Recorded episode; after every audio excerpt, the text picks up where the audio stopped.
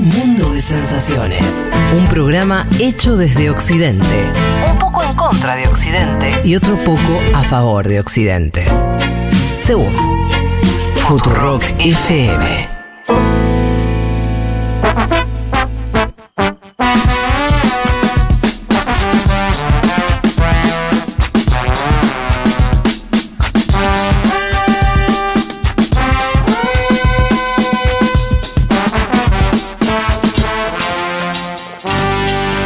13, 44, 52 segundos.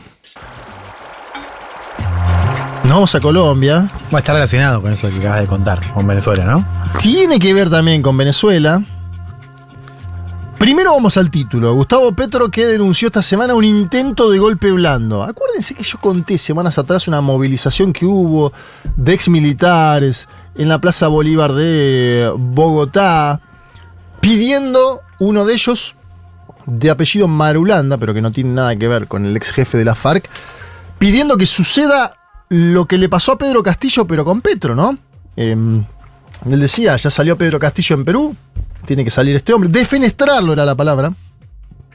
Se convoca una nueva movilización de la oposición, atención, para el 20 de junio. Es decir, próximamente, esta semana no, la otra, ¿no? Casi como celebrando el, el Día del Padre, movilizando en Colombia, buscando erosionar a un gobierno que tuvo esta semana un escándalo político de dimensiones, ¿no? Em, y acá nos metemos primero en la trama del escándalo político, ex jefa de gabinete, y decimos ex porque salió del cargo, Laura Sarabia, ex embajador de Colombia en Venezuela, Armando Benedetti, un hombre de extrema confianza hasta este momento, de Gustavo Petro. De hecho, vamos a escuchar cómo anuncia Petro después la salida de ambos, y ahí se van a dar cuenta de este tono, pero ya vamos a ir a eso. Y atención, porque el Consejo Nacional Electoral de Colombia está citando a los dos, a la ex jefa de gabinete y al ex embajador de Colombia en Venezuela, a declarar pasado mañana 13 de junio para investigar el financiamiento de la campaña electoral de Gustavo Petro. ¿Sí? Este es el primer tema a decir, va a ser un tema omnipresente. Sarabia era ex estrecha colaboradora de Benedetti, es decir, comenzó a trabajar con Benedetti, luego llega al Palacio de Nariño a trabajar con Petro, se hace más colaboradora de Petro, obviamente por las funciones, jefa de gabinete. Claro. Y Benedetti pierde un poco el peso que tenía. Y de hecho es- eso es algo parte del entramado Sí.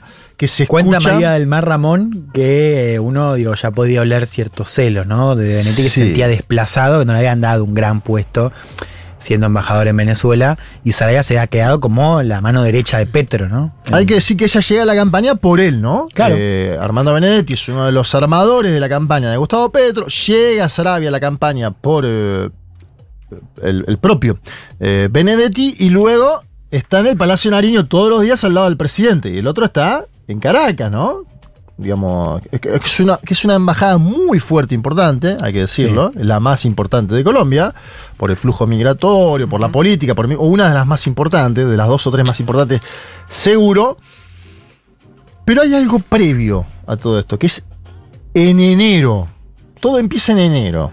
Hay una niñera, niñera de ambos, o sea, de los hijos de ambos. Primero la niñera de los hijos de Benedetti. Benedetti le dice, che, tengo a esta niñera, Marel Luis Mesa.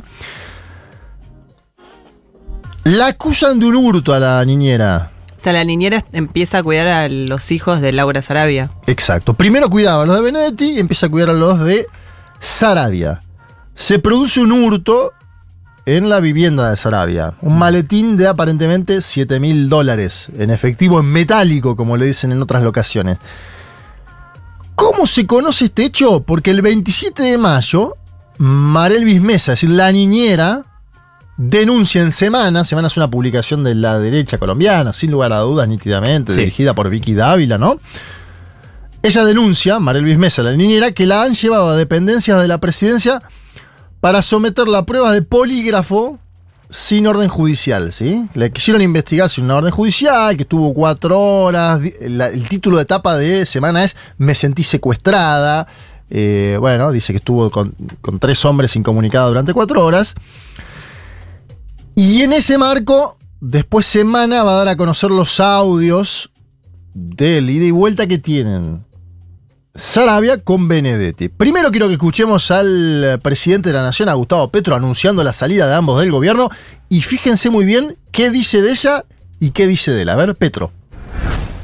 Y mientras se investiga, mi funcionaria querida y estimada y el embajador de Venezuela se retiran del gobierno para que desde el poder que implica esos cargos no se pueda tener ni siquiera la desconfianza de que se va a alterar los procesos de investigación, que no nos corresponden a nosotros, le corresponden a las autoridades competentes para ello. Bueno, hay que decir además que Marelvis Mesa, su teléfono había sido investigado e intervenido, de la niñera, por una falsa acusación de que estaba, bueno, en un grupo vinculado al narcotráfico, cosa que no estaba Marelvis Mesa, pero fue aprovechado esto por la inteligencia estatal para infiltrarle el aparato de comunicación. Esto es algo que también se está investigando. Siempre con el tema de la inteligencia es, fue una decisión de alguien, fue un libro suelto, veo que se habla mucho del tema, ¿no? Eh, y jamás se sabrán esas cosas. Pero bueno, en el medio de todo esto están los audios. Yo esperé un poquito, puse un poco, digamos, la picada sobre la mesa, porque los audios son el plato principal.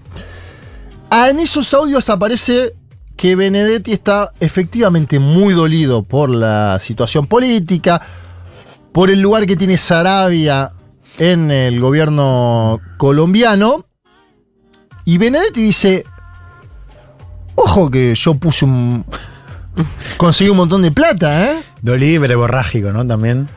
Sí, y él más, él dice después que estaba bajo los efectos del trago, ¿no? Él cuando se disculpa a Benedetti, dice, estaba con bronca y bajo los efectos del trago, como le dicen en Colombia, la bebida, ¿no? Em, hay que decir, en América Latina se toma mucho, ¿eh? Esto, no quiero caerle a Colombia porque se toma mucho en América Latina y esto, esto es bien peculiar de un culebrón latinoamericano, ¿no? Un hombre que Bebe, bebe, bebe. Agarra Twitter y empieza. Agarra su en este WhatsApp y caso, en este caso fue los audios, ¿no? Y ¿Pero a quién se los manda? Eso yo no terminé de. A Sarabia. Benedetti se lo manda a A Sarabia. Sarabia, pero los, o sea, los filtra Sarabia. No se sabe quién lo filtra. Claro, no ahí- se sabe quién lo filtra. A ver, lo que dice Benedetti en esos audios es: el otro día fui al Palacio de Nariño, me tuviste cuatro horas, cinco horas, ni siquiera viniste a saludarme. Si quieren, escúchenlo, están disponibles en YouTube. Ustedes buscan Sarabia Benedetti audio. Tienen para entretenerse porque son como 15 minutos, donde Benedetti dice 200 veces hijo de puta, pero hijo de puta por la. Por, ¿Eh? No, no. Hijo de puta por la forma, no le está diciendo a ella hija de puta, aunque uno ve un tono de chantaje, amenaza, ¿no? Eh, permanente. Y en un momento dice, yo conseguí esta plata. Que esto es lo que está investigando ahora la justicia colombiana. Pero escuchen, en la propia voz de Benedetti, ese mm, y vuelta con Sarabia, de cual Sarabia no conocemos los audios, pero sí Benedetti. A ver, escuchamos. Además, tú dices que no estuvo bien el trato. Es que no fue trato, fue humillación, desidia, provocación. Y repito, yo no quiero amenazar. No que diga quién esa plata aquí en la costa. Que, oye, ¿qué es esta puta? Tú que no sabes un culo de historia, lee cómo empezó el puta Chomín y por qué empezó. Ahí te da la clave de todo lo que te va a pasar. Y si tú crees que es un chantaje, cree que es un chantaje. Es una respuesta a una forma de hijo de putas de ustedes. Una respuesta a una hijo de putada. No hay chantaje todavía. En América yo hice 100 reuniones, yo hice 15 millones de pesos. Es más, por mí no ganan. Entonces uno, así sea de hipócrita, uno va a decir a la gente, pero el tratamiento que tú y el presidente dio ayer, marica, yo no sé, además yo lo que te voy a decir no es una amenaza, mira, donde tú me pueden puta y pateo la hijo de puta, y nos caemos todos, hijo de puta. Bueno, si nos caemos, nos caemos todos, hijo de puta, dice 200 veces hijo de puta, marica. Vean, es una forma coloquial, ¿no? Sería como alguien que diga boludo, boludo. todo El marica me encanta. Sí, el hijo de puta se usa mucho, viste, en Twitter ahora. Que se pone el triple hijo de puta, no sé qué. Claro. Eh, bueno, por todo esto pongamos un pip permanentemente mental, aunque sea. A ver, ¿qué dice ahí Benedetti? Se escuchaba medio poroso, pero yo lo quise traer. No fue trato, fue humillación, decide y provocación. Está hablando de que no le dan pelota, que él va al Palacio Nariño, quiere hablar con Petro, lo tienen cuatro horas, ni me, traes un café, me tenés ahí sentado, loco. Yo te conseguí el lugar ese, casi que le está diciendo a Benedetti. Y en un momento se complica porque él dice, yo no quiero amenazar, pero en el momento en que yo diga quién dio la plata, quién la costa, yo sé que es la monda, dice. Tú que no sabes un culo de historia, le dice. Lee cómo empezó el hijo de puta 8000. ¿Qué es el hijo de puta 8000? Es el proceso 8000, que es un proceso judicial emprendido contra el entonces presidente Ernesto Sampero y uno de los coordinadores del Grupo de Puebla, bajo la acusación de que tenía financiamiento del narcotráfico para su campaña presidencial, ¿sí? Es decir, él le está diciendo, fíjate en la historia colombiana, de dónde se consiguió la plata, la consiguió en ese caso Samper, porque yo puedo hablar. Y en un momento nombra 15 mil millones de pesos, que es una bestialidad para la economía colombiana. Dice que los consiguió él. Esto es un audio que uno tiene que analizar lo que dice él, que después va a ir a la dependencia judicial, va a ir a aclarar esto, no. 15 mil millones de pesos dice que va a haber conseguido él. Sí. Bueno, mucha guita. Y dice, el día que yo diga quién lo puso, la plata aquí en la costa da a entender, no, no sé, de cierta compraventa de voto en la costa, etc. Obviamente, a este señor lo eyectaron instantáneamente. El que salió a hablar es el canciller, Álvaro Leiva. Me causa gracia porque Leiva aprovecha que Benedetti dice, me dejé llevar por el trago. Y dice lo siguiente, a ver, canciller Álvaro Leiva. Me parece muy gracioso. Eh, eh, En medio de todo este movimiento de noticias, es decir, a, a Benedetti, ¿cómo se le puede creer? Es que es increíble. Él mismo dice, yo soy un drogadicto. Pónganse ustedes a pensar. ¿A ustedes le parece que esa puede ser una buena fuente? Por eso salimos a las velocidades, aceleramos, pusimos el acelerador a fondo y en tres horas se cambió. Aún más, la renuncia de él era a partir del 23. Y yo me puse a pensar, Virgen Santísima, quedan varios días, lo mejor es aceptarla inmediatamente. Él mismo dice que es un drogadicto, dice Álvaro Leiva, canciller de Colombia, sobre Armando Benedetti, aprovechando que Benedetti hablaba del trago, que se dejó mal llevar por la situación de los consumos problemáticos, ¿no? Bebiendo y extorsionando, chantajeando. Ustedes escucharon el audio que mencionábamos. Ahora bien, la derecha colombiana, obviamente, se hace un festín, dice, esta es la nuestra. Está, claro. Hay un ex embajador que está hablando con eh, una importante funcionaria del propio Palacio Nariño. Hablan de dineros mal habidos.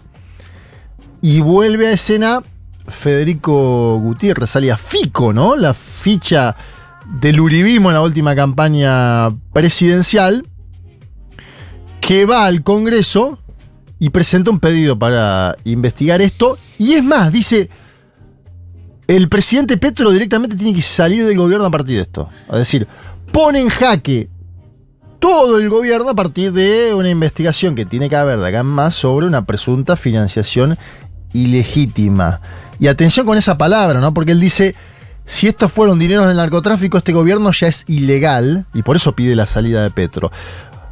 Y después vamos a escuchar al presidente de la Nación, pero escuchemos al ex candidato presidencial de la derecha hablando sobre la situación peculiar que se vivió esta semana.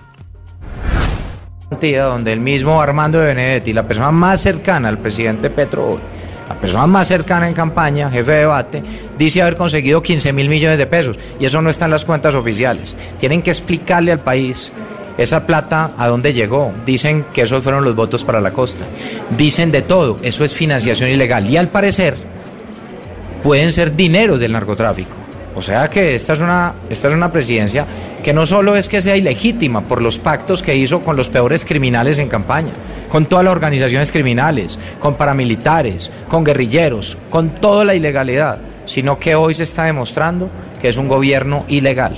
Presidente Petro debe asumir la responsabilidad de esta catástrofe y este alboroto en el que tiene al país, donde hoy ni siquiera va a haber agenda legislativa porque ni hay ambiente para eso. Debería renunciar a su cargo como presidente y tener dignidad. Bien, ahí estaba el ex alcalde de Medellín, eh, Fico, ex candidato presidencial por el uribismo, diciendo a dónde llegó esa plata, con eso que fueron los votos para la costa. Pueden ser dineros del narcotráfico, dice. Fuerte, ¿no? Porque hablando de renuncia, eh, digo, es como ya. Es el tipo que fue candidato presidencial, quedó fuera de la Claro. vuelta, pero es importante. Es una estrategia igual, ¿no? Deslegitimar desde cero al gobierno a partir de la financiación eh, ilegal que él dice. Él dice, este es un gobierno no solo ilegal en este caso a partir de la financiación, sino ilegítimo en sus funciones. Estaba pensando en que después Benedetti, eh, después de ese audio muy subido de tono y de trago, eh, estuvo en Revista Semana, le preguntaron justamente por esos 15 mil millones de pesos, y él dice, y emprendedores no son, lo cual me, me resulta increíble, porque después está la transcrita la respuesta, y, y emprendedores no son. Y pues, le ¿de dónde sale esa plata? ¿Es del narco?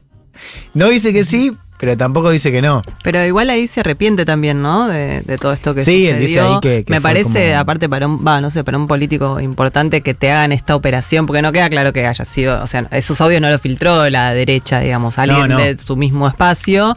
Y aparte la ingenuidad de mandar audios, ¿no? No, o sí. sea, llamala por teléfono Claro, y listo. Un número oculto. Claro. No, eh, pero claro, lo que pasa es que en esa entrevista él dice que está arrepentido, pero no termina de disipar lo que es hoy el principal foco de conflicto, como veíamos recién o escuchamos recién con la declaración de Fico, ¿no? Esto de dónde salieron esos 15 mil millones de pesos. En el medio de todo esto encuentra también el presidente problemas para imponer su agenda legislativa. Esto es algo que sucede mucho con los actuales progresismos. Le está sucediendo también a Luis Ignacio Lula da Silva en Brasil. Es decir, encuentra trabas en el Parlamento, producto de un cambio en la base aliada del gobierno en el propio Parlamento. Quiere pasar algunas, eh, algunos cambios legislativos, laborales, previsionales y de salud. Todos ellos muy progresivos si uno los compara con otros, pero encuentra un, si se quiere, boicot, ¿no?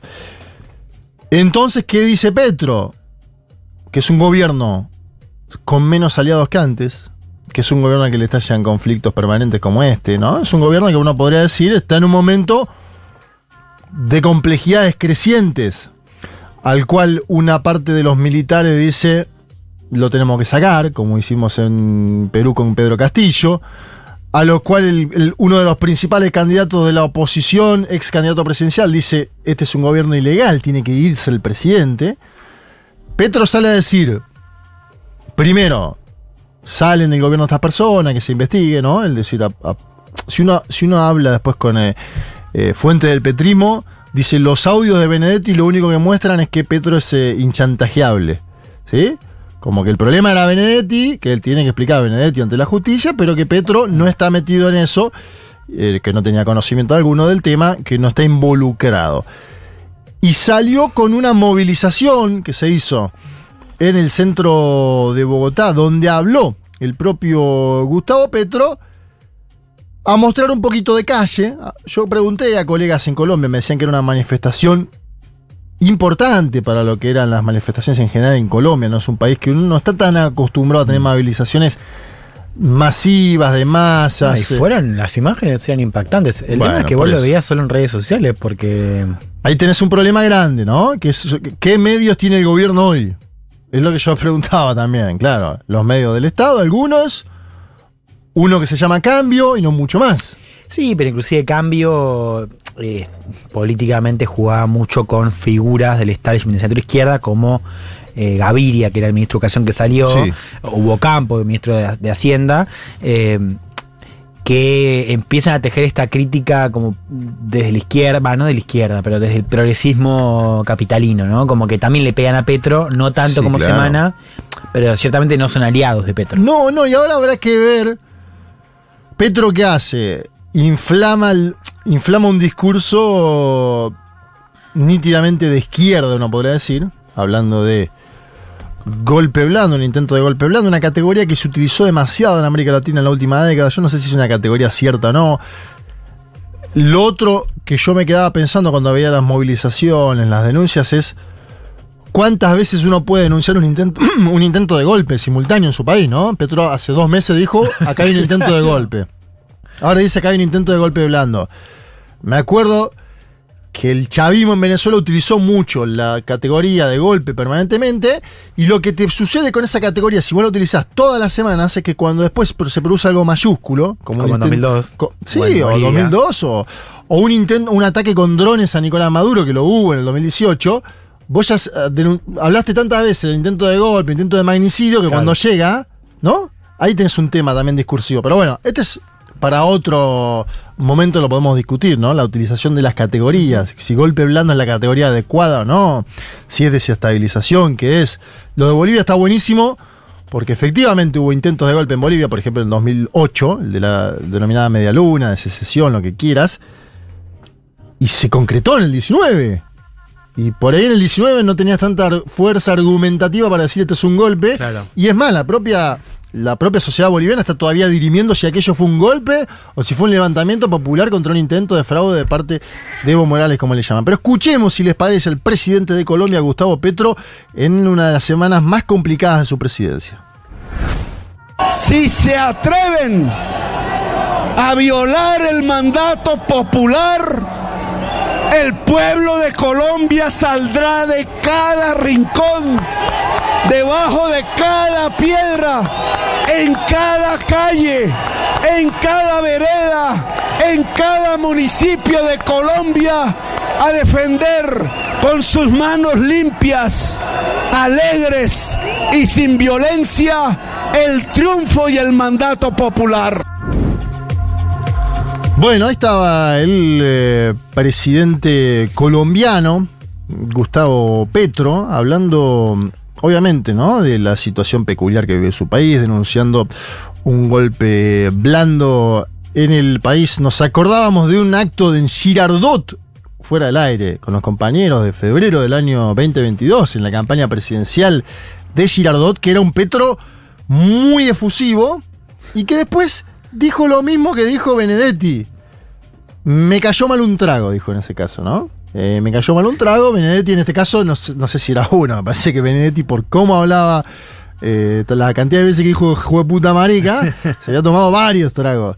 El ex eh, embajador en Venezuela. Veremos ahora qué sucede con las normas legislativas, las nuevas leyes que quiere imponer, laboral, previsional y de salud en el Parlamento, que podrían ser archivadas si no superan un primer debate antes del día 20 de junio, es decir, muy pronto. Y vuelvo a poner en consideración, 20 de junio es la fecha en la cual la derecha va a movilizar, así como movilizó el petrismo ahora, buscando un pulso callejero, la derecha colombiana va a movilizar el 20. ¿Qué hará el Centro Democrático?